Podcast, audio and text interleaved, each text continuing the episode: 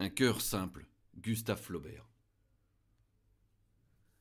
Pendant un demi-siècle, les bourgeoises de Pont-l'Évêque envièrent à Madame Aubin sa servante, Félicité. Pour cent francs par an, elle faisait la cuisine et le ménage, cousait, lavait, repassait, savait brider un cheval, engraisser les volailles, battre le beurre et resta fidèle à sa maîtresse, qui cependant n'était pas une personne agréable. Elle avait épousé un beau garçon sans fortune mort au commencement de 1809 en lui laissant deux enfants très jeunes avec une quantité de dettes. Alors elle vendit ses immeubles, sauf la ferme de Tout, qui est la ferme de Géfos, dont les rentes montaient à cinq mille francs tout au plus, et elle quitta sa maison de Saint-Mélène pour en habiter une autre, moins dispendieuse, ayant appartenu à ses ancêtres et placée derrière les halles. Cette maison, revêtue d'ardoises, se trouvait entre un passage et une ruelle aboutissant à la rivière. Elle avait intérieurement des différences de niveau qui faisaient trébucher. Un vestibule étroit séparait la cuisine de la salle où Madame Aubin se tenait tout le long du jour, assise près de la croisée, dans un fauteuil de paille. Contre le lambris peint en blanc s'alignaient huit chaises d'acajou. Un vieux piano supportait sous un baromètre un tas pyramidal de boîtes et de cartons. Deux bergères de tapisserie flanquaient la cheminée en marbre jaune de style Louis XV.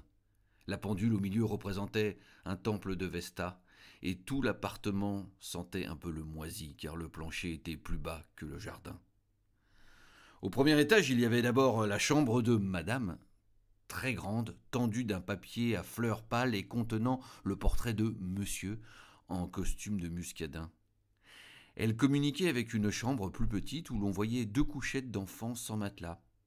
Puis venait le salon, toujours fermé et rempli de meubles recouverts d'un drap. Ensuite, un corridor menait à un cabinet d'études. Des livres et des paperasses garnissaient les rayons d'une bibliothèque entourant de ses trois côtés un large bureau de bois noir.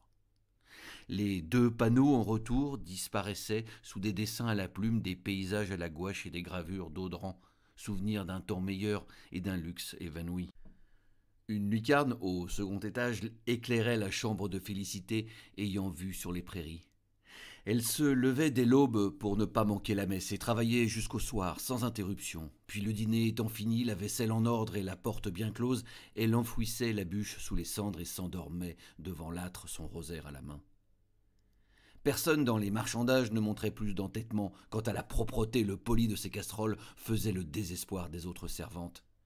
Économe, elle mangeait avec lenteur et recueillait du doigt sur la table les miettes de son pain, un pain de douze livres, cuit exprès pour elle et qui durait vingt jours. En toute saison, elle portait un mouchoir d'indienne fixé dans le dos par une épingle, un bonnet lui cachant les cheveux, des bas gris, un jupon rouge et par-dessus sa camisole un tablier à bavette, comme les infirmières d'hôpital. Son visage était maigre et sa voix aiguë. À vingt-cinq ans, on lui en donnait quarante. Dès la cinquantaine, elle ne marqua plus aucun âge, et toujours silencieuse, la taille droite et les gestes mesurés, semblait une femme en bois fonctionnant d'une manière automatique. Elle avait eu, comme une autre, son histoire d'amour. Son père, un maçon, s'était tué en tombant d'un échafaudage, puis sa mère mourut, ses sœurs se dispersèrent, un fermier la recueillit et l'employa, toute petite, à garder les vaches dans la campagne. Elle grelottait sous les haillons, buvait à plat ventre l'eau des mares, à propos de rien, était battue, et finalement fut chassée pour un vol de trente sols qu'elle n'avait pas commis. Elle entra dans une autre ferme, et y devint fille de basse-cour, et comme elle plaisait au patron, ses camarades la jalousaient. Un soir du mois d'août, elle avait alors dix-huit ans, ils l'entraînèrent à l'assemblée de Colville, tout de suite elle fut étourdie, stupéfaite par le tapage des ménétriers, les lumières dans les arbres, la bigarrure des costumes, les dentelles, les croix d'or, cette masse de monde sautant à la fois. Elle se tenait à l'écart modestement quand un jeune homme d'apparence cossue et qui fumait sa pipe les deux coudes sur le timon d'un banneau vint l'inviter à la danse. Il lui paya du cidre, du café, de la galette, un foulard, et s'imaginant qu'elle le devinait, offrit de la reconduire. Au bord d'un champ d'avoine, il la renversa brutalement. Elle eut peur, il se mit à crier, il s'éloigna. Un autre soir, sur la route de Beaumont, elle voulut dépasser un grand chariot de foin qui avançait lentement, et en frôlant les roues, elle reconnut Théodore. Il l'aborda d'un air tranquille, disant qu'il fallait tout pardonner, puisque c'était la faute de la boisson. Elle ne sut que répondre et avait envie de s'enfuir. Aussitôt il parla des récoltes et des notables de la commune, car son père avait abandonné Colville pour la ferme des échos, de sorte que maintenant il se trouvait voisin. Ah dit-elle. Il ajouta qu'on désirait l'établir. Du reste, il n'était pas pressé et attendait une femme à son goût. Elle baissa la tête, alors il lui demanda si elle pensait au mariage. Elle reprit en souriant que c'était mal de se moquer. Mais non, je vous jure. Et du bras gauche, il lui entoura la taille. Elle marchait soutenue par son étreinte. Ils se ralentirent, le vent était mou, les étoiles brillaient, l'énorme charreté de foin oscillait devant eux, et les quatre chevaux, entraînant leurs pas, soulevaient de la poussière. Puis, sans commandement, ils tournèrent à droite, il l'embrassa encore une fois, elle disparut dans l'ombre. Théodore, la semaine suivante, en obtint des rendez-vous. Ils se rencontraient au fond des cours, derrière un mur, sous un arbre isolé. Elle n'était pas innocente à la manière des demoiselles, les animaux l'avaient instruite. Mais la raison et l'instinct de l'honneur l'empêchèrent de faillir. Cette résistance exaspéra l'amour de Théodore si bien que pour le satisfaire, ou naïvement peut-être, il proposa de l'épouser. Elle hésitait à le croire, il fit le grand serment. Bientôt il avoua quelque chose de fâcheux. Ses parents, l'année dernière, lui avaient acheté un homme, mais d'un jour à l'autre on pouvait le reprendre. L'idée de servir l'effrayait. Cette couardise fut pour Félicité une preuve de tendresse. La sienne en redoubla. Elle s'échappait la nuit et parvenue au rendez-vous, Théodore la torturait avec ses inquiétudes et ses instances. Enfin, il annonça qu'il irait lui-même à la préfecture prendre des informations et les apporterait dimanche prochain entre onze heures et minuit. Le moment arrivé, elle courut vers l'amoureux. À sa place, elle trouva un de ses amis, il lui apprit qu'elle ne devait plus le revoir. Pour se garantir de la conscription, Théodore avait épousé une vieille femme très riche, Madame Lehousset de Touques. Ce fut un chagrin désordonné. Elle se jeta par terre, poussa des cris, appela le bon Dieu et gémit toute seule dans la campagne, jusqu'au soleil levant. Puis elle revint à la ferme, déclara son intention d'en partir au bout du mois, ayant reçu ses comptes, elle enferma tout son petit bagage dans un mouchoir et se rendit à Pont-l'Évêque. Devant l'auberge, elle questionna une bourgeoise en capeline de veuve et qui précisément cherchait une cuisinière. La jeune fille ne savait pas grand-chose, mais paraissait avoir tant de bonne volonté et si peu d'exigence que Madame Aubin finit par dire Soit, je vous accepte. Félicité, un quart d'heure après, était installée chez elle. D'abord, elle y vécut dans une sorte de tremblement que lui causait le genre de la maison et le souvenir de monsieur, planant sur tout. Paul et Virginie, l'un âgé de sept ans et l'autre de quatre à peine, lui semblaient formés d'une matière précieuse. Elle les portait sur son dos comme un cheval, et madame Aubin lui défendit de les baiser à chaque minute, ce qui la mortifia. Cependant, elle se trouvait heureuse. La douceur du milieu avait fondu sa tristesse. Tous les jeudis, les habitués venaient faire une partie de Boston. Félicité préparait d'avance les cartes et les chaufferettes il arrivait à huit heures, bien juste, et se retirait avant le coup de onze. Chaque lundi matin, le brocanteur qui logeait sous l'allée étalait par terre ses ferrailles. Puis la ville se remplissait d'un bourdonnement de voix où se mêlaient des hennissements de chevaux, des bêlements d'agneaux, des grognements de cochons, avec le bruit sec des carrioles dans la rue. Vers midi, au plus fort du marché, on voyait paraître sur le seuil un vieux paysan de haute taille, la casquette en arrière, le nez crochu, et qui était Robelin, le fermier de Géphos. Peu de temps après, c'était Liébar, le fermier de Touques, petit, rouge, obèse, portant une veste grise et des houseaux armés d'éperons. Tous les deux offraient à leurs propriétaires des poules ou des fromages félicités invariablement déjouaient leurs astuces et ils s'en allaient pleins de considération pour elles. À cette époque indéterminée, Madame Aubin recevait la visite du marquis de Grémanville, un de ses oncles ruinés par la crapule et qui vivait à Falaise, sur le dernier lopin de ses terres. Il se présentait toujours à l'heure du déjeuner avec un affreux caniche dont les pattes salissaient tous les meubles.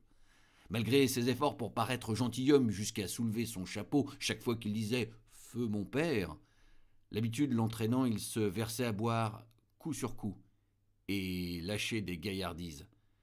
Félicité le poussait dehors poliment. Vous en avez assez, monsieur de Grémanville. À une autre fois. Et elle refermait la porte. Elle ouvrait avec plaisir devant monsieur Bourret, ancien avoué, sa cravate blanche et sa calvitie, le jabot de sa chemise, son ample redingote brune, sa façon de priser en arrondissant le bras, tout son individu lui produisait ce trouble où nous jette le spectacle des hommes extraordinaires. Comme il gérait les propriétés de Madame, il s'enfermait avec elle pendant des heures dans le cabinet de Monsieur, et craignait toujours de se compromettre, respectant infiniment la magistrature, avait des prétentions au latin. Pour instruire les enfants d'une manière agréable, il leur fit cadeau d'une géographie en estampe. Elle représentait différentes scènes du monde, des anthropophages coiffés de plumes, un singe enlevant une demoiselle, des bédouins dans le désert, une baleine que l'on harponnait, etc. Paul donna l'explication de ces gravures à Félicité. Ce fut même toute son éducation littéraire. Celle des enfants était faite par Guyot, un pauvre diable employé à la mairie, fameux pour sa belle main et qui repassait son canif sur sa botte. Quand le temps était clair, on s'en allait de bonne heure à la ferme de Géfos.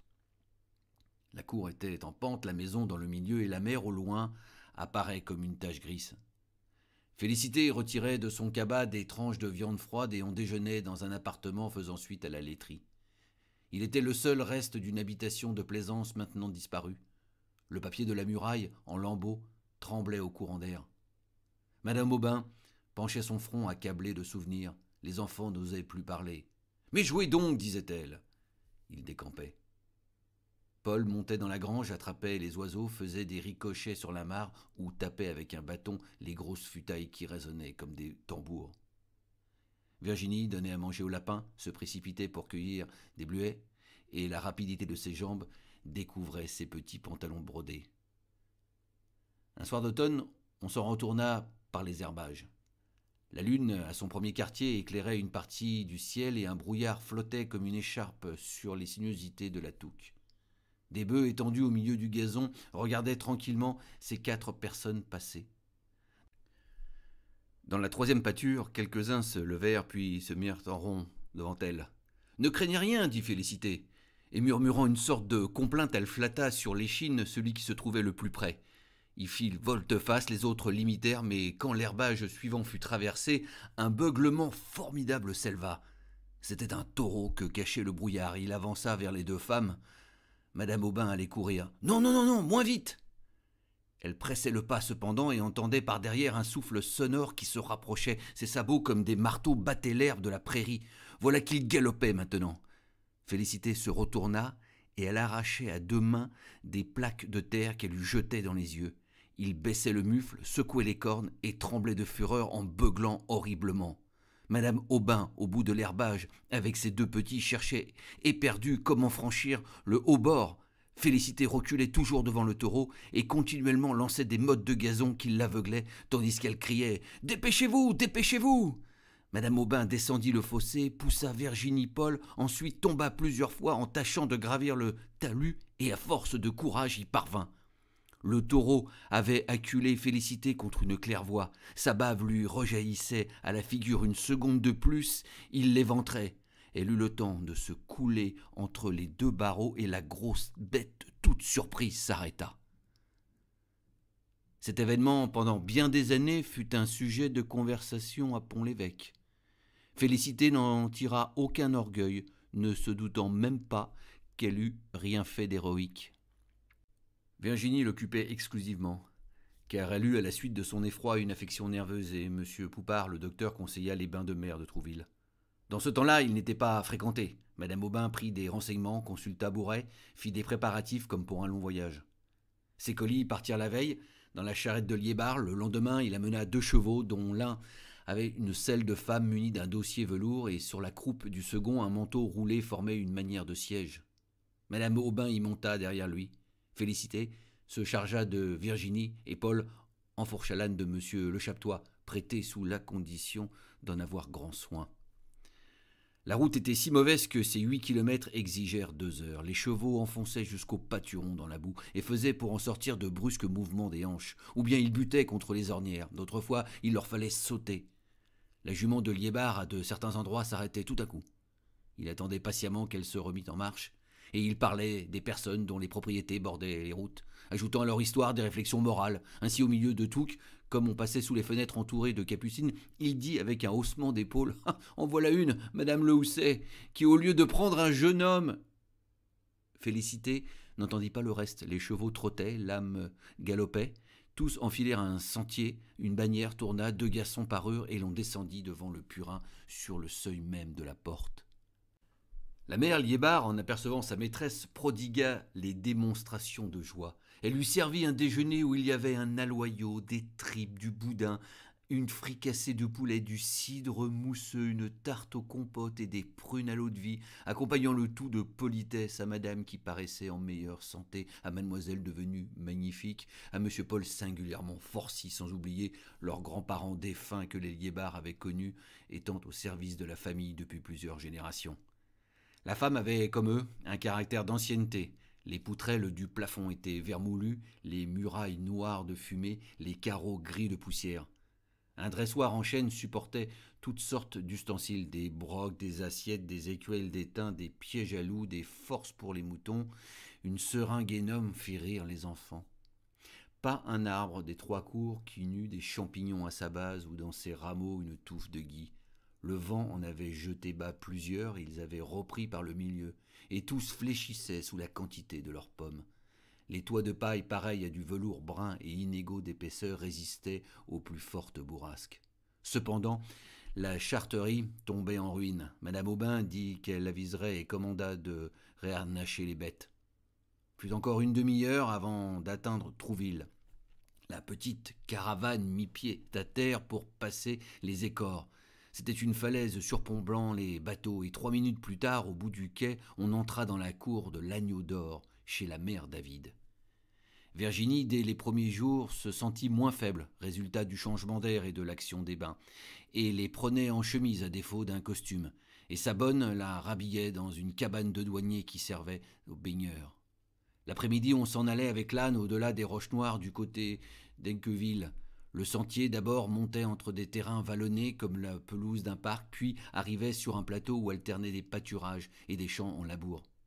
À la lisière du chemin, dans le fouillis des ronces, des houx se dressaient. Ça et là, un grand arbre mort faisait sur l'air bleu des zigzags avec ses branches.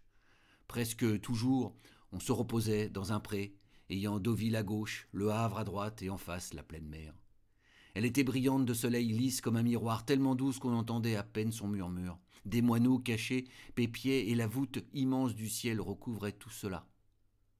Madame Aubin, assise, travaillait à son ouvrage de couture. Virginie, près d'elle, tressait des joncs. Félicité sarclait des fleurs de lavande. Paul, qui s'ennuyait, voulait partir. D'autres fois, ayant passé la Touque en bateau, il cherchait des coquilles. La marée basse laissait à découvert des oursins, des godefilles, des méduses et des enfants couraient pour saisir des flocons d'écume que le vent emportait. Les flots endormis en tombant sur le sable se déroulaient le long de la grève. Elle s'étendait à perte de vue, mais du côté de la terre avait pour limite les dunes la séparant du marais, large prairie en forme d'hippodrome. Quand il revenait par là, Trouville, au fond, sur la pente du coteau, à chaque pas grandissait et avec toutes ses maisons inégales semblait s'épanouir dans un désordre gai. Les jours qu'il faisait trop chaud, ils ne sortaient pas de leur chambre. L'éblouissante clarté du dehors plaquait des barres de lumière entre les lames des jalousies. Aucun bruit dans le village. En bas, sur le trottoir, personne. Ce silence épandu augmentait la tranquillité des choses. Au loin, des marteaux, des calfas tamponnaient des carènes, et une brise lourde apportait la senteur du goudron. Le principal divertissement était le retour des barques. Dès qu'elles avaient franchi les balises, elles commençaient à louvoyer. Leur voile descendait aux deux tiers des mâts et la misaine gonflée comme un ballon, elle avançait, glissait dans le clapotement des vagues jusqu'au milieu du port où l'ancre tout à coup tombait. Ensuite, le bateau se plaçait contre le quai, les matelots jetaient par-dessus le bordage des poissons palpitants, une file de charrettes les attendait et des femmes en bonnet de coton s'élançaient pour prendre les corbeilles et embrasser leurs hommes. Une d'elles, un jour, aborda Félicité, qui peu de temps après entra dans la chambre toute joyeuse. Elle avait trouvé une sœur.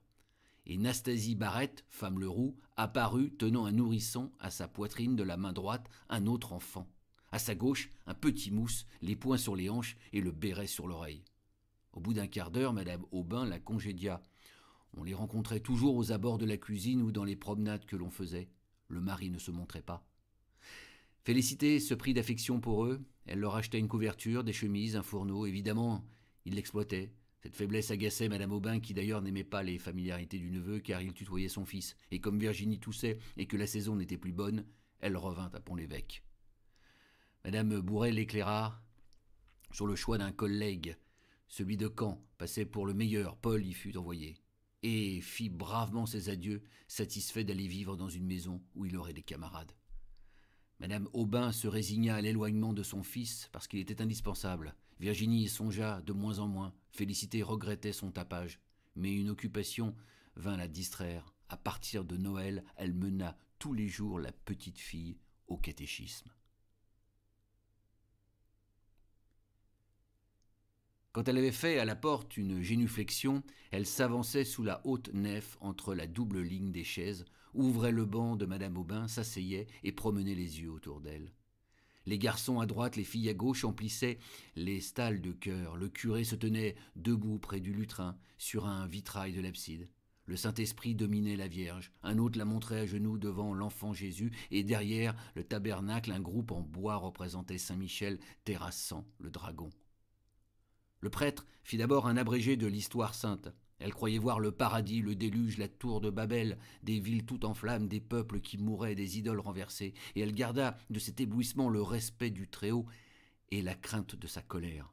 Puis elle pleura en écoutant la passion. Pourquoi l'avait-il crucifié, lui qui chérissait les enfants, nourrissait les foules, guérissait les aveugles et avait voulu par douceur naître au milieu des pauvres sur le fumier d'une étable Les semailles, les moissons, les pressoirs, toutes ces choses familières dont on parle, l'Évangile se trouvait dans sa vie, le passage de Dieu les avait sanctifiés, et elle aima plus tendrement les agneaux par amour de l'agneau, les colombes à cause du Saint-Esprit.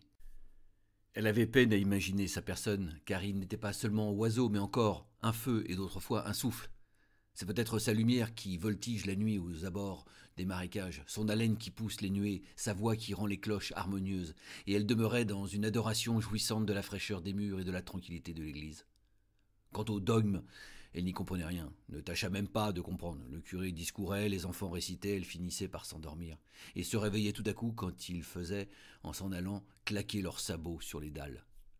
Ce fut de cette manière, à force de l'entendre, qu'elle apprit le catéchisme, son éducation religieuse ayant été négligée dans sa jeunesse, et dès lors, elle imita toutes les pratiques de Virginie, jeûnait comme elle, se confessait avec elle, à la fête Dieu, elles firent ensemble un reposoir. La première communion la tourmentait d'avance, elle s'agita pour les souliers, pour le chapelet, pour le livre, pour les gants. Avec quel tremblement elle aida sa mère à l'habiller. Pendant toute la messe, elle éprouva une angoisse. M. Bourret lui cachait un côté du cœur, mais juste en face, le troupeau des vierges, portant des couronnes blanches par-dessus leurs voiles abaissés, formait comme un champ de neige. Et elle reconnaissait de loin la chère petite à son cou plus mignon et son attitude recueillie.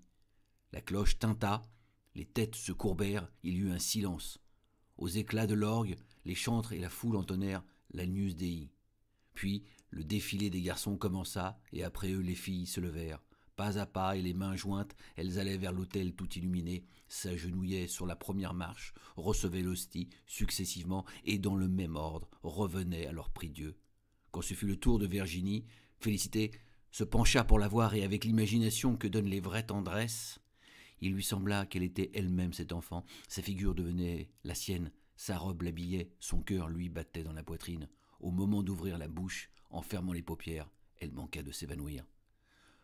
Le lendemain, de bonne humeur, elle se présenta dans la sacristie pour que monsieur le curé lui donnât la communion. Elle la reçut dévotement, mais n'y goûta pas les mêmes délices. Madame Aubin voulait faire de sa fille une personne accomplie, et comme euh, Guyot ne pouvait lui montrer ni l'anglais ni la musique, elle résolut de la mettre en pension chez les Ursulines à Honfleur. L'enfant n'objecta rien. Félicité soupirait, trouvant Madame insensible, puis elle songea que sa maîtresse, peut-être, avait raison. Ces choses dépassaient sa compétence. Enfin, un jour, une vieille tapissière s'arrêta devant la porte, et il en descendit une religieuse qui venait chercher mademoiselle. Félicité monta les bagages sur l'impériale, fit des recommandations au cocher et plaça dans le coffret six pots de confiture et une douzaine de poires avec un bouquet de violettes. Virginie, au dernier moment, fut prise d'un grand sanglot. Elle embrassait sa mère qui la baisait au front, répétant Allons, du courage, du courage. Le marchepied se releva, la voiture partit. Alors madame euh, Aubin eut une défaillance, et le soir tous ses amis, le ménage Lomo, madame Le Chaptois, ces demoiselles de Rochefeuille, monsieur de Houpville et Bourret se présentèrent pour la consoler. La privation de sa fille lui fut d'abord très douloureuse, mais trois fois la semaine, elle en recevait une lettre, les autres jours lui écrivait, se promenait dans son jardin, lisait un peu et de cette façon comblait le vide des heures. Le matin, par habitude, Félicité entrait dans la chambre de Virginie et regardait les murailles. Elle s'ennuyait de n'avoir plus à peigner ses cheveux, à lui laisser ses bottines et à l'aborder dans son lit, et de plus voir continuellement sa gentille figure, de ne plus la tenir par la main quand elles sortaient ensemble. Dans son désœuvrement, elle essaya de faire de la dentelle, ses doigts trop lourds cassaient les fils. Elle n'entendait rien, avait perdu le sommeil suivant, son mot était miné. Pour euh, se dissiper, elle demanda la permission de recevoir son neveu Victor. Il arrivait le dimanche après la messe, les joues roses, la poitrine nue, et sentant l'odeur de la campagne qu'il avait traversée. Tout de suite, elle dressait son couvert, il déjeunait, l'un en face de l'autre, et mangeant elle-même le moins possible pour épargner la dépense, elle le bourrait tellement de nourriture qu'il finissait par s'endormir. Au premier coup des vêpres, elle le réveillait, brossait son pantalon, nouait sa cravate et se rendait à l'église appuyée sur son bras dans un orgueil maternel. Ses parents le cherchaient toujours d'en tirer quelque chose, soit un paquet de cassonade, du savon, de l'eau de vie, parfois même de l'argent. Il apportait ses nids par accommoder, et elle acceptait cette besogne heureuse d'une occasion qui le forçait à revenir. Au mois d'août, son père l'emmena au cabotage. C'était l'époque des vacances, l'arrivée des enfants la consola. Mais Paul devenait capricieux et Virginie n'avait plus l'âge d'être tutoyée, ce qui mettait une gêne, une barrière entre elles. Victor alla successivement à Morlaix, à Dunkerque et à Brighton. Au retour de chaque voyage, il lui offrait un cadeau. La première fois, ce fut une boîte euh, en coquille, la seconde, une tasse de café, la troisième, un grand bonhomme en pain d'épices. Il embellissait avait la taille bien prise, un peu de moustache, de bons yeux francs et un petit chapeau de cuir placé en arrière comme un pilote, et il l'amusait en lui racontant des histoires mêlées en termes de marins. Un lundi 14 juillet 1819, elle n'oublia pas la date, Victor annonça qu'il était engagé au long cours et dans la nuit du surlendemain, par le paquebot de Honfleur, irait rejoindre sa goélette qui devait démarrer du Havre prochainement. Il serait peut-être parti deux ans. La perspective d'une telle absence désola Félicité, et pour lui dire encore adieu, le mercredi soir après le dîner de madame, elle chaussa des galoches et avala les quatre lieues qui séparent Pont-l'Évêque de Honfleur. Quand elle vit devant le calvaire, au lieu de prendre à gauche, elle prit à droite, se perdit dans les chantiers, revint sur ses pas. Des gens qu'elle accosta l'engagèrent à se hâter. Elle fit le tour du bassin rempli de navires, se heurtait contre des amarres, puis le terrain s'abaissa, des lumières s'entrecroisèrent, et elle se crut folle en apercevant les chevaux dans le ciel. Au bord du quai, d'autres hennissaient, effrayés par la mer. Un palan qui les enlevait les descendait dans un bateau où des voyageurs se bousculaient entre les barriques de cidre. Les paniers de fromage, les sacs de grains, on entendait chanter des poules, le capitaine jurait, et un mousse restait accoudé sur le bossoir, indifférent à tout cela. Félicité ne l'avait pas reconnu, criait Victor Il leva la tête, s'élançait quand on retira l'échelle d'un coup. Le paquebot que des femmes allaient en chantant sortit du port. Sa membrure craquait, les vagues pesantes fouettaient sa proue, la voile avait tourné, on ne vit plus personne, et sur la mer argentée par la lune, il faisait une tache noire qui s'enfonça, disparut. Félicité, en passant près du calvaire, voulut recommander à Dieu ce qu'elle chérissait le plus. Et elle pria pendant longtemps, debout, la face baignée de pleurs, les yeux vers les nuages. La ville dormait, des douaniers se promenaient, et de l'eau tombait sans discontinuer par les trous de l'écluse, avec un bruit de torrent. Deux heures sonnèrent. Le parloir n'ouvrirait pas avant le jour. Un retard, bien sûr, contrarierait madame, et malgré son désir d'embrasser l'autre enfant, elle s'en retourna. Les filles de l'auberge s'éveillaient, comme elle entrait dans Pont-l'Évêque. Le pauvre gamin, durant des mois, allait donc rouler sur les flots. Ses précédents voyages ne l'avaient pas effrayé. De l'Angleterre et de la Bretagne, on revenait. Mais l'Amérique, les colonies, les îles, cela était perdu dans une région incertaine à l'autre bout du monde. Dès lors, Félicité pensa exclusivement à son neveu.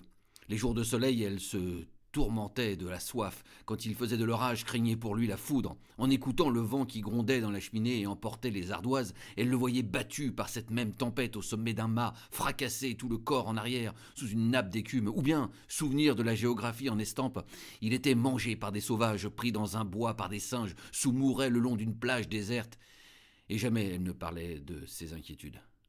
Madame Aubin en avait d'autres sur sa fille. Les bonnes sœurs trouvaient qu'elle était affectueuse, mais délicate. La moindre émotion l'énervait, il fallait abandonner le piano. Sa mère exigeait du couvent une correspondance réglée. Un matin que le facteur n'était pas venu, elle s'impatienta et elle marchait dans la salle de son fauteuil à la fenêtre. C'est vraiment extraordinaire, depuis quatre jours, pas de nouvelles. Pour qu'elle se consolât pour son exemple, Félicité lui dit Moi, madame, voilà six mois que j'en ai pas reçu. De qui donc? La savante répliqua doucement euh, De mon neveu. Ah oui, votre neveu En haussant les épaules, Madame Aubin reprit sa promenade, ce qui voulait dire Je n'y pensais pas au surplus, je m'en moque, un mousse, un gueux, belle affaire, tandis que ma fille, songez donc Félicité, bien que nourrie dans la rudesse, fut indignée contre Madame, puis oublia. Il lui paraissait tout simple de perdre la tête à l'occasion de la petite. Les deux enfants avaient une importance égale. Un lien de son cœur les unissait et leur destinée devait être la même. Le pharmacien lui apprit que le bateau de Victor était arrivé à La Havane. Il avait lu ce renseignement dans une gazette. À cause des cigares, elle imaginait la Havane un pays où l'on ne fait autre chose que de fumer, et Victor circulait parmi les dénègres dans un nuage de tabac. Pouvait-on, en cas de besoin, s'en retourner par terre? À quelle distance était-ce de Pont-l'Évêque? Pour le savoir, elle interrogea M. Bourret. Il atteignit son atlas, puis commença des explications sur les longitudes, et il avait un beau sourire de cuistre devant l'ahurissement de félicité.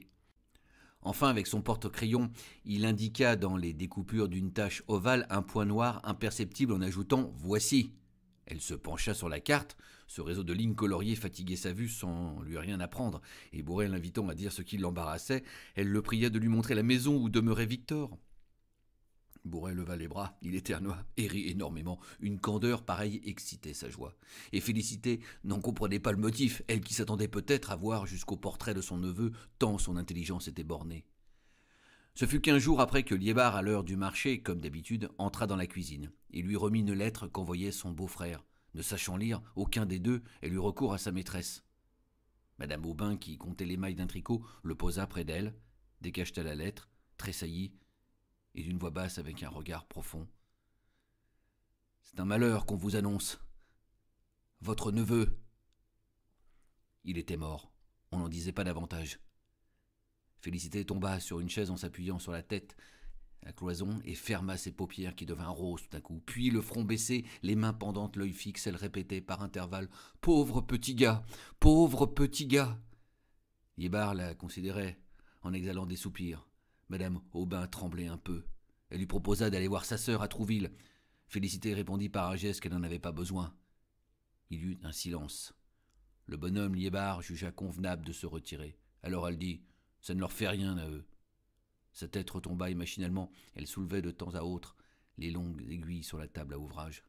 Des femmes passèrent dans la cour avec un barde d'où dégouttelait du linge. En les apercevant par les carreaux, elle se rappela sa lessive. L'ayant coulée la veille, il fallait aujourd'hui la rincer, et elle sortit de l'appartement. Sa planche et son tonneau étaient au bord de la touque. Elle jeta sur la berge un tas de chemises, retroussa ses manches, prit son battoir, et les coups forts qu'elle donnait s'entendaient dans les autres jardins à côté. Les prairies étaient vides, le vent agitait la rivière, au fond de grandes herbes s'y penchaient comme des chevelures de cadavres flottant dans l'eau. Elle retenait sa douleur jusqu'au soir, très brave, mais dans sa chambre, elle s'y abandonna, à plat ventre sur son matelas, le visage dans l'oreiller et les deux poings contre les tempes. Beaucoup plus tard, par le capitaine de Victor lui-même, elle connut les circonstances de sa fin. On l'avait trop saigné à l'hôpital pour la fièvre jaune. Quatre médecins le tenaient à la fois. Il était mort immédiatement et le chef avait dit Bon, encore un. Ses parents l'avaient toujours traité avec barbarie, elle aima mieux ne pas les revoir et ils ne firent aucune avance, par oubli ou endurcissement de misérables. Virginie s'affaiblissait. Des oppressions de la toux, une fièvre continuelle et des marbrures aux pommettes décelaient quelques affections profondes. M. Poupard avait conseillé un séjour en Provence. Madame Aubin s'y décida et eut tout de suite repris sa fille à la maison, sans le climat de Pont-l'Évêque. Elle fit un arrangement avec un loueur de voiture qui la menait au couvent chaque mardi. Il y a dans le jardin une terrasse d'où l'on découvre la Seine. Virginie s'y promenait à son bras sur les feuilles de pampre tombées. Quelquefois le soleil, traversant les nuages, la forçait à cligner ses paupières, pendant qu'elle regardait les voiles au loin et tout l'horizon depuis le château de Tancarville jusqu'au phare du Havre. Ensuite, on se reposait sous la tonnelle. Sa mère s'était procuré un petit fût d'excellent vin de Malaga, et riant à l'idée d'être grise, elle en buvait de doigts, pas davantage. Ses forces reparurent, l'automne s'écoula doucement. Félicité rassurait Madame Aubin, mais un soir qu'elle avait été aux environs faire une course, elle rencontra devant la porte le cabriolet de Monsieur Poupard, et il était dans le vestibule. Madame Aubin nouait son chapeau. Donnez-moi ma chaufferette, ma bourse, mes gants, plus vite donc Virginie avait une fluxion de poitrine, c'était peut-être désespéré. Pas encore, dit le médecin. Et tous deux montèrent dans la voiture sous des flocons de neige qui tourbillonnaient. La nuit allait venir, il faisait très froid. Félicité se précipita dans l'église pour allumer un cierge, puis elle courut après le cabriolet qu'elle rejoignit une heure plus tard, sauta légèrement par derrière où elle se tenait aux torsades, quand une réflexion lui vint. La cour n'était pas fermée, si des voleurs s'introduisaient, et elle descendit. Le lendemain, dès l'aube, elle se présenta chez le docteur. Il était rentré et reparti à la campagne, puis elle resta dans l'auberge, croyant que des inconnus apporteraient une lettre. Enfin, au petit jour, elle prit la diligence de Lisieux. Le couvent se trouvait au fond d'une ruelle escarpée. Vers le milieu, elle entendit des sons étranges, un glas de mort. C'est pour d'autres, pensa-t-elle, et Félicité tira violemment le marteau. Au bout de plusieurs minutes, des savates se traînèrent, la porte s'entrebâilla et une religieuse parut. La bonne sœur, avec un air de componction, dit qu'elle venait de passer. En même temps, le glas de Saint Léonard redoublait. Félicité parvint au second étage. Dès le seuil de sa chambre, elle aperçut Virginie étalée sur le dos, les mains jointes, la bouche ouverte et la tête en arrière, sous une croix noire s'inclinant vers elle, entre le rideau immobile moins pâle que sa figure. Madame Aubin, au pied de la couche, qu'elle tenait dans ses bras, poussait des hoquets d'agonie. La supérieure était debout à droite. Trois chandeliers sur la commode faisaient des taches rouges et le brouillard blanchissait les fenêtres. Des religieuses emportèrent Madame Aubin. Pendant deux nuits, Félicité ne quitta pas la morte. Elle répétait les mêmes prières, jetait de l'eau bénite sur les draps, revenait s'asseoir et la contemplait. À la fin de la première veille, elle remarqua que la figure avait jauni, les lèvres bleuirent, le nez se pinçait, les yeux s'enfonçaient. Elle les baisa plusieurs fois et n'eût pas éprouvé un immense étonnement si Virginie les eût rouverts pour de pareilles âmes le surnaturel et tout simple. Elle fit sa toilette, l'enveloppa de son linceul, la descendit dans sa bière, lui posa une couronne, étala ses cheveux. Ils étaient blonds et extraordinaires de longueur à son âge. Félicité en coupa une grosse mèche dont elle glissa la moitié dans sa poitrine, résolue à ne jamais s'en dessaisir. Le corps fut ramené à Pont-l'Évêque, suivant les intentions de Madame Aubin, qui suivait le corbillard dans une voiture fermée. Après la messe, il fallut encore trois quarts d'heure pour atteindre le cimetière. Paul marchait en tête et sanglotait. Monsieur Bourret était derrière. Ensuite les principaux habitants, les femmes couvertes de mantes noires et Félicité. Elle songeait à son neveu et n'ayant pu lui rendre ses honneurs avait un surcroît de tristesse comme si on l'eût enterré avec l'autre. Le désespoir de Madame Aubin fut illimité. D'abord elle se révolta contre Dieu, le trouvant injuste de lui avoir pris sa fille, elle qui n'avait jamais fait de mal et dont la conscience était si pure. Mais non, elle aurait dû l'emporter dans le midi, d'autres docteurs l'auraient sauvée. Elle s'accusait, voulait la rejoindre, criait en détresse au milieu de ses rêves. Un surtout l'obsédait, son mari, costumé comme un matelot, revenait d'un long voyage et lui disait en pleurant qu'il avait reçu l'ordre d'emmener Virginie. Alors il se concertait pour découvrir une cachette quelque part. Une fois, elle rentra du jardin bouleversée. Tout à l'heure, elle montrait l'endroit. Le père et la fille lui étaient apparus, l'un auprès de l'autre, et ils ne faisaient rien, ils la regardaient. Pendant plusieurs mois, elle resta dans sa chambre, inerte.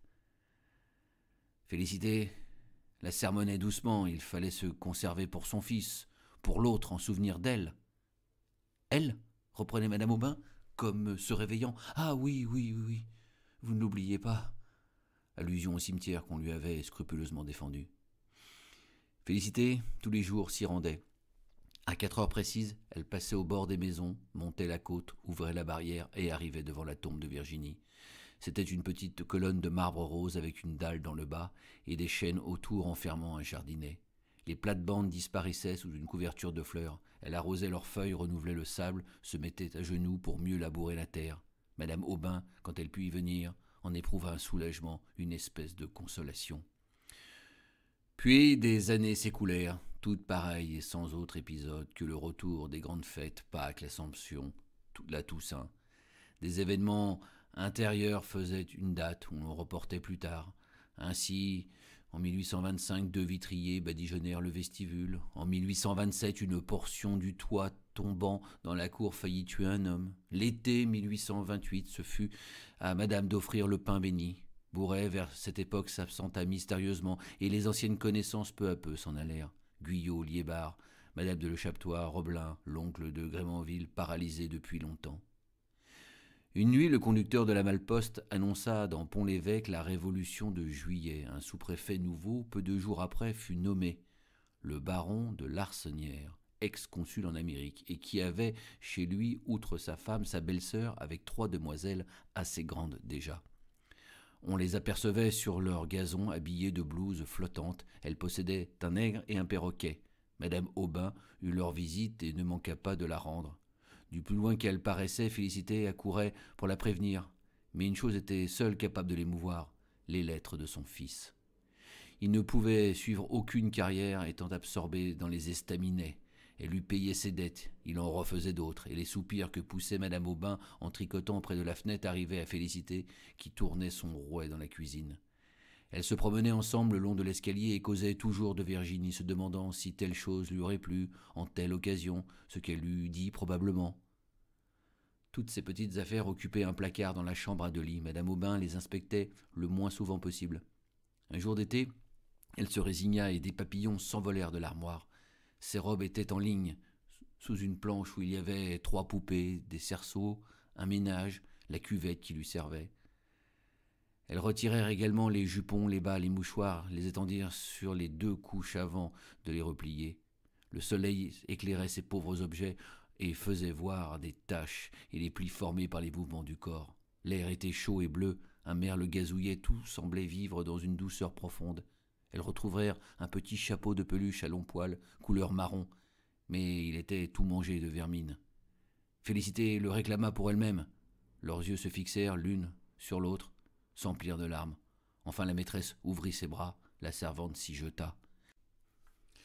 Et elles s'étreignirent, satisfaisant leur douleur dans un baiser qui les égalisait. C'est la première fois de leur vie, Madame Aubin n'étant pas d'une nature expansive. Félicité lui en fut reconnaissante comme d'un bienfait, et désormais la chérit avec un dévouement bestial et une vénération religieuse. La bonté de son cœur se développa. Quand elle entendait dans la rue les tambours d'un régiment en marche, elle se mettait devant la porte avec une cruche de cidre et offrait à boire aux soldats. Elle soigna des colériques, elle protégeait des polonais, et même il y en eut un qui déclarait la vouloir épouser.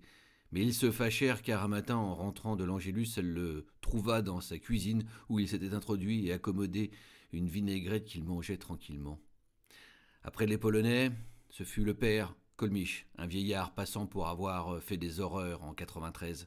Il vivait au bord de la rivière, dans les décombres d'une porcherie. Les gamins le regardaient par les fentes du mur et lui jetaient des cailloux qui tombaient sur son grabat, où il gisait continuellement, secoué par un cathare avec des cheveux très longs, les paupières enflammées et au bras une tumeur plus grosse que sa tête.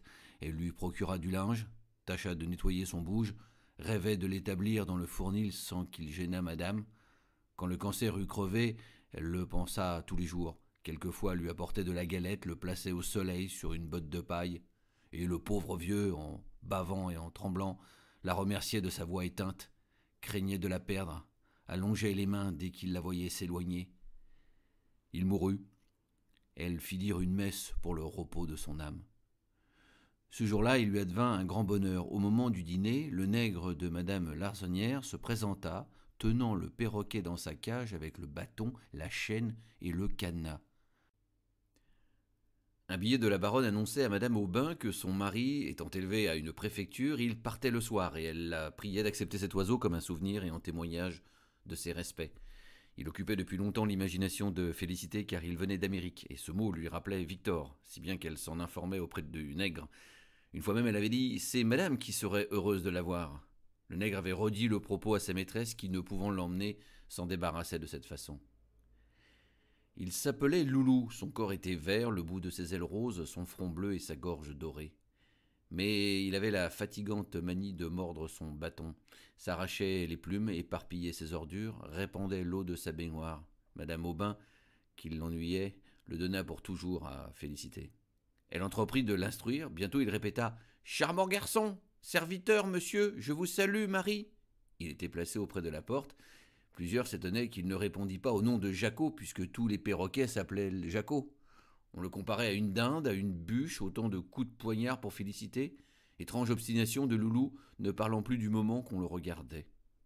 Néanmoins, il recherchait la compagnie, car le dimanche, pendant que ces demoiselles Rochefeuille, monsieur de Houpville et de nouveaux habitués, Onfroy, l'apothicaire, monsieur Varin et le capitaine Mathieu faisaient leur partie de cartes, il cognait les vitres avec ses ailes et se démenait si furieusement qu'il était impossible de s'entendre. La figure du bourret, sans doute, lui paraissait très drôle. Dès qu'il l'apercevait, il commençait à rire, à rire de toutes ses forces. Les éclats de sa voix bondissaient dans la cour, l'écho les répétait, les voisins se mettaient à leurs fenêtres, riaient aussi, et pour n'être pas vu du perroquet, M. Bourret se coulait le long du mur en dissimulant son profil avec son chapeau, atteignait la rivière, puis entrait par la porte du jardin, et les regards qu'il envoyait à l'oiseau manquaient de tendresse.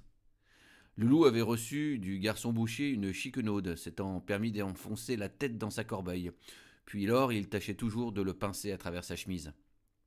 Manu menaçait de lui tordre le cou, bien qu'il ne fût pas cruel malgré le tatouage de ses bras et ses gros favoris. Au contraire, il avait plutôt du penchant pour le perroquet, jusqu'à vouloir, par humeur joviale, lui apprendre des jurons. Félicité, que ses manières effrayaient, le plaça dans la cuisine. Sa chaînette fut retirée et il circulait par la maison. Quand il descendait l'escalier, il appuyait sur les marches la courbe de son bec, levait la patte droite, puis la gauche, elle avait peur qu'une telle gymnastique ne lui causât des étourdissements. Il devint malade, ne pouvait plus parler ni manger. C'était sous sa langue d'une épaisseur comme euh, on les poule quelquefois. Elle le guérit en arrachant cette pellicule avec ses ongles. Monsieur Paul un jour eut l'imprudence de lui souffler aux narines la fumée d'un cigare. Une autre fois que madame Lormeau l'agaçait du bout de son ombrelle, il en a pas la virole. Enfin, il se perdit. Elle l'avait posé sur l'herbe pour le rafraîchir, s'absenta une minute et quand elle revint, plus de perroquet. D'abord, elle le chercha dans les buissons, au bord de l'eau et sur les toits, sans écouter sa maîtresse qui lui criait Prenez donc garde, vous êtes folle Ensuite, elle inspecta tous les jardins de Pont-l'Évêque et elle arrêtait les passants. Vous n'auriez pas vu quelquefois par hasard mon perroquet À ceux qui ne connaissaient pas le perroquet, elle en faisait la description. Tout à coup, elle crut distinguer derrière les moulins au bas de la côte une chose verte qui voltigeait. Mais euh, au haut de la côte, rien. Un porte-balle lui affirma qu'il l'avait rencontré tout à l'heure à Saint-Mélène, dans la boutique de la mère Simon. Elle y courut. On ne savait pas ce qu'elle voulait dire. Enfin, elle rentra épuisée, les savates en lambeaux, la mort dans l'âme, et assise au milieu du banc, près de madame, elle racontait toutes ses démarches, quand un poids léger lui tomba sur l'épaule. Loulou. Que diable avait-il fait? Peut-être qu'il s'était promené aux environs Elle eut du mal à s'en remettre, ou plutôt ne s'en remit jamais. Par suite d'un refroidissement, il lui vint une angine. Peu de temps après, un mal d'oreille. Trois ans plus tard, elle était sourde. Elle parlait très haut, même à l'église. Bien que ses péchés auraient pu, sans déshonneur pour elle, ni inconvénient pour tout le monde, se répandre à tous les coins du diocèse. Monsieur le curé jugea convenable de ne plus recevoir sa confession que dans la sacristie. Des bourdonnements illusoires achevaient de la troubler. Souvent sa maîtresse lui disait Mon Dieu, comme vous êtes bête Elle répliquait Oui, madame, en cherchant quelque chose autour d'elle. Le petit cercle de ses idées se rétrécit encore et le carillon des cloches, le mugissement des bœufs n'existait plus. Tous les êtres fonctionnaient avec le silence des fantômes. Un seul bruit arrivait maintenant à ses oreilles, la voix du perroquet. Comme pour la distraire, il reproduisit le tic-tac de tournebroche, l'appel aigu d'un vendeur de poissons, la scie du menuisier qui logeait en face, et au coup de la sonnette, imitait Madame Aubin. Félicité, la porte La porte Ils avaient des dialogues, lui débitant à satiété les trois phrases de son répertoire, et elle y répondant par des mots sans plus de suite, mais où son cœur s'épanchait. Loulou, dont son isolement était presque un fils, un amoureux, il escaladait ses doigts, mordillait ses lèvres, se cramponnait à son fichu, et comme elle penchait son front, en branlant la tête à la manière des nourrices, les grandes ailes du bonnet et les ailes de l'oiseau frémissaient ensemble. Quand des nuages s'amoncelaient et que le tonnerre grondait, il poussait des cris se rappelant peut-être les ondées de ses forêts natales. Le ruissellement de l'eau excitait son délire. Il voltait éperdu, montait au plafond, renversait tout, et par la fenêtre allait barboter dans le jardin. Mais revenait vite sur un des chenets et, sautillant pour sécher ses plumes, montrait tantôt sa queue, tantôt son bec. Un matin du terrible hiver 1837, qu'elle l'avait mis devant la cheminée à cause du froid, elle le trouva mort. Au milieu de sa cage, la tête en bas et les ongles dans les fils de fer. Une congestion l'avait tué sans doute. Elle crut un empoisonnement par le persil, et malgré l'absence de toute preuve, ses soupçons portèrent sur Fabu. Elle pleura tellement que sa maîtresse lui dit Eh bien, faites-le empailler. Elle demanda conseil au pharmacien qui avait toujours été bon pour le perroquet. Il écrivait au Havre. Un certain Félaché se chargea de cette besogne, mais comme la diligence égarait parfois les colis, elle résolut de le porter elle-même jusqu'à Honfleur. Les pommiers sans feuilles se succédaient au bord de la route. De la glace couvrait les fossés. Des chiens aboyaient autour des fermes et les mains sous son mantelet, avec ses petits sabots noirs et son cabas, elle marchait prestement sur le milieu du pavé. Elle traversa la forêt, dépassa le haut chêne, atteignit Saint-Gatien. Derrière elle, dans un nuage de poussière et emportée par la descente, une malposte au grand galop se précipitait comme une trombe. En voyant cette femme qui ne se dérangeait pas, le conducteur se dressa par-dessus la capote et le postillon criait aussi pendant que ses quatre chevaux, qu'il ne pouvait retenir, accéléraient leur train. Les deux premiers la frôlaient d'une secousse de ses guides, il les jeta dans le débord, et puis, furieux, releva le bras, et à pleine volée avec son grand fouet, lui cingla du ventre au chignon un tel coup qu'elle tomba sur le dos. Son premier geste, quand elle reprit connaissance, fut d'ouvrir son panier. Loulou n'avait rien, heureusement. Elle sentit une brûlure à la joue droite. Ses mains, qu'elle y porta, étaient rouges. Le sang coulait. Elle s'assit sur un mètre de cailloux, se tamponna le visage avec son mouchoir, puis elle mangea une croûte de pain, mit dans son panier par précaution et se consolait de sa blessure en regardant l'oiseau. Arrivée au sommet d'Equemoville, elle aperçut les lumières de Honfleur qui scintillaient dans la nuit comme une quantité d'étoiles. La mer, plus loin, s'étalait confusément. Alors une faiblesse l'arrêta et la misère de son enfance, la déception du premier amour, le départ de son neveu, la mort de Virginie, comme les flots d'une marée, revinrent à la fois et lui montant à la gorge l'étouffaient. Puis elle voulut parler au capitaine du bateau et sans dire ce qu'elle envoyait lui fit des recommandations. Félaché garda longtemps le perroquet, il le promettait toujours pour la semaine prochaine. Au bout de six mois, il annonça le départ d'une caisse, et il n'en fut plus question. C'était à croire que jamais Loulou ne reviendrait. Ils me l'auront volé, pensa-t-elle. Enfin, il arriva, et splendide, droit sur une branche d'arbre qui se vissait dans un socle d'acajou, une patte en l'air, la tête oblique, et mordant une noix que l'empailleur par amour du grandiose avait dorée. Elle l'enferma dans sa chambre. Cet endroit où elle admettait peu de monde avait l'air tout à la fois d'une chapelle et d'un bazar tant il contenait d'objets religieux et de choses hétéroclites. Une grande armoire gênait pour ouvrir la porte. En face de la fenêtre, surplombant le jardin, un œil de bœuf regardait la cour. Une table près du lit de sangle supportait un pot d'eau, deux peignes et un cube de savon bleu dans une assiette ébréchée. On voyait contre les murs des chapelets, des médailles, plusieurs bonnes vierges, un bénitier en noix de coco, sur la commode couverte d'un drap comme un autel la boîte en coquillage que lui avait donnée Victor. Puis un arrosoir et un ballon, des cahiers d'écriture, la géographie en estampe, une paire de bottines, et au clou du miroir accroché par ses rubans le petit chapeau de peluche. Félicité poussait même ce genre de respect si loin qu'elle conservait une des redingotes de monsieur. Toutes les vieilleries dont ne voulait plus madame Aubin, elle les prenait pour sa chambre. C'est ainsi qu'il y avait des fleurs artificielles au bord de la commode et le portrait du comte d'Artois dans l'enfoncement de la lucarne. Au moyen d'une planchette, Loulou fut établie sur un corps de cheminée qui avançait dans l'appartement. Chaque matin, en s'éveillant, elle apercevait la clarté de l'aube et se rappelait alors les jours disparus et d'insignifiantes actions jusqu'en leurs moindres détails sans douleur, pleines de tranquillité. Ne communiquant avec personne, elle vivait dans une torpeur de somnambule. Les processions de la fête Dieu la ranimaient. Elle allait quêter chez les voisins des flambeaux, des paillassons, afin d'embellir le reposoir que l'on dressait dans la rue. À l'église, elle contemplait toujours le Saint-Esprit et, observa qu'il avait quelque chose du perroquet. Sa ressemblance lui parut encore plus manifeste sur une image d'épinal représentant le baptême de notre Seigneur. Avec ses ailes de pourpre et son corps d'émeraude, c'était vraiment le portrait de Loulou. L'ayant acheté, elle le suspendit à la place du comte d'Artois de sorte que, du même coup d'œil, elle les voyait ensemble. Ils s'associèrent dans sa pensée, le perroquet se trouvant sanctifié par ce rapport avec le Saint-Esprit qui devenait plus vivant à ses yeux et intelligible. Le père, pour s'énoncer, n'avait pu choisir une colombe, puisque ces bêtes-là n'ont pas de voix, mais plutôt un des ancêtres de Loulou. Et Félicité priait en regardant l'image, mais de temps à autre se tournait un peu vers l'oiseau. Elle eut envie de se mettre dans les demoiselles de la Vierge, Madame Aubin l'en dissuada un événement considérable surgit, le mariage de Paul.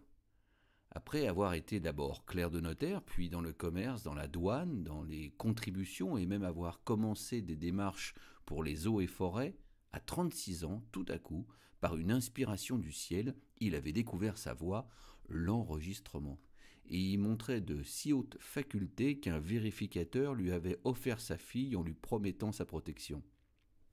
Paul, devenu sérieux, l'amena chez sa mère. Elle dénigra les usages de Pont-l'Évêque, fit la princesse, blessa Félicité. Madame Aubin, à son départ, sentit un allègement. La semaine suivante, on apprit la mort de M. Bourret, en Basse-Bretagne, dans une auberge. La rumeur d'un suicide se confirma. Des doutes s'élevèrent sur sa probité. Madame Aubin étudia ses comptes et ne tarda pas à connaître la kyrielle de ses noirceurs, détournements d'arrérage, vente de bois dissimulé, fausses quittances, etc. De plus, il avait un enfant naturel et des relations avec une personne de dosulé. Ces turpitudes l'affligèrent beaucoup. Au mois de mars 1853, elle fut prise d'une douleur dans la poitrine. Sa langue paraissait couverte de fumée, les sangsues ne calmaient pas l'oppression, et le neuvième soir elle expira, ayant juste soixante-douze ans. On la croyait moins vieille à cause de ses cheveux bruns dont les bandeaux entouraient ses figures blêmes marquées de petites véroles. Peu d'amis la regrettèrent. Ses façons étaient d'une hauteur qui éloignait. Félicité la pleura comme on ne pleure pas les maîtresses que madame mourut avant elle, cela troublait ses idées, lui semblait contraire à l'ordre des choses, inadmissible et monstrueux. Dix jours après, le temps d'accourir de Besançon, les héritiers survinrent. La bru fouilla les tiroirs, choisit des meubles, vendit les autres, puis ils regagnèrent l'enregistrement. Le fauteuil de madame, son guéridon, sa chaufferette, les huit chaises étaient partis. La place des gravures se dessinait en carré jaune au milieu des cloisons. Il avait emporté les deux couchettes avec leurs matelas et dans le placard on ne voyait plus rien de toutes les affaires de Virginie. Félicité remonta les étages, ivre de tristesse. Le lendemain, il y avait sur la porte une affiche. L'apothicaire lui cria dans l'oreille que la maison était à vendre. Elle chancela et fut obligée de s'asseoir. Ce qui la désolait principalement, c'était d'abandonner sa chambre, si commode pour le pauvre Loulou.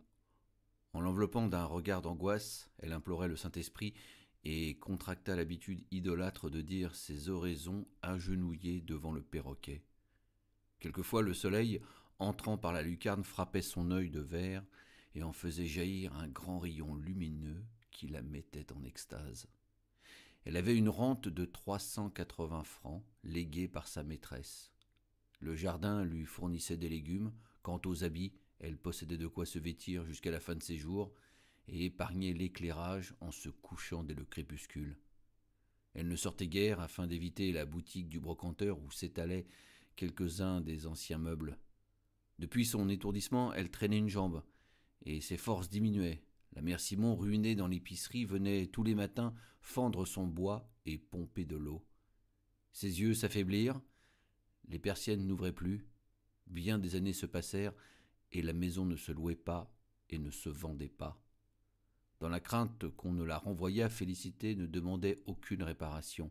Les lattes du toit pourrissaient pendant tout un hiver, son traversin fut mouillé, après pas qu'elle crachait du sang. Alors la mère Simon eut recours à un docteur. Félicité voulut savoir ce qu'elle avait, mais trop sourde pour entendre un seul mot, il lui parvint Pneumonie Il lui était connu, et elle répliqua doucement Ah Comme madame, trouvant naturel de suivre sa maîtresse. Le moment des reposoirs approchait. Le premier était toujours au bas de la côte, le second devant la poste, le troisième vers le milieu de la rue. Il y eut des rivalités à propos de celui-là et les paroissiennes choisirent finalement la cour de madame Aubin. Les oppressions et la fièvre augmentaient. Félicité se chagrinait de ne rien faire pour le reposoir, au moins si elle avait pu y mettre quelque chose. Alors elle songea au perroquet. Ce n'était pas convenable, objectèrent les voisines, mais le curé accorda cette permission. Elle en fut tellement heureuse qu'elle le pria d'accepter, quand elle serait morte, Loulou, sa seule richesse. Du mardi au samedi, veille de la fête Dieu, elle toussa plus fréquemment. Le soir, son visage était grippé, ses lèvres se collaient à ses gencives, des vomissements parurent, et le lendemain, au petit jour, se sentant très bas, elle finit par appeler le prêtre.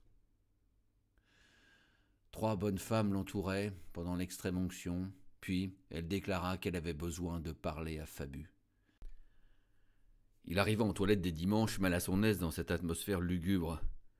Pardonnez-moi, dit-elle avec un effort pour étendre le bras. Je croyais que c'était vous qui l'aviez tué. Que signifiaient des potins pareils, l'avoir soupçonné d'un meurtre, un homme comme lui, et il s'indignait à faire du tapage. Elle n'a plus sa tête, vous voyez bien.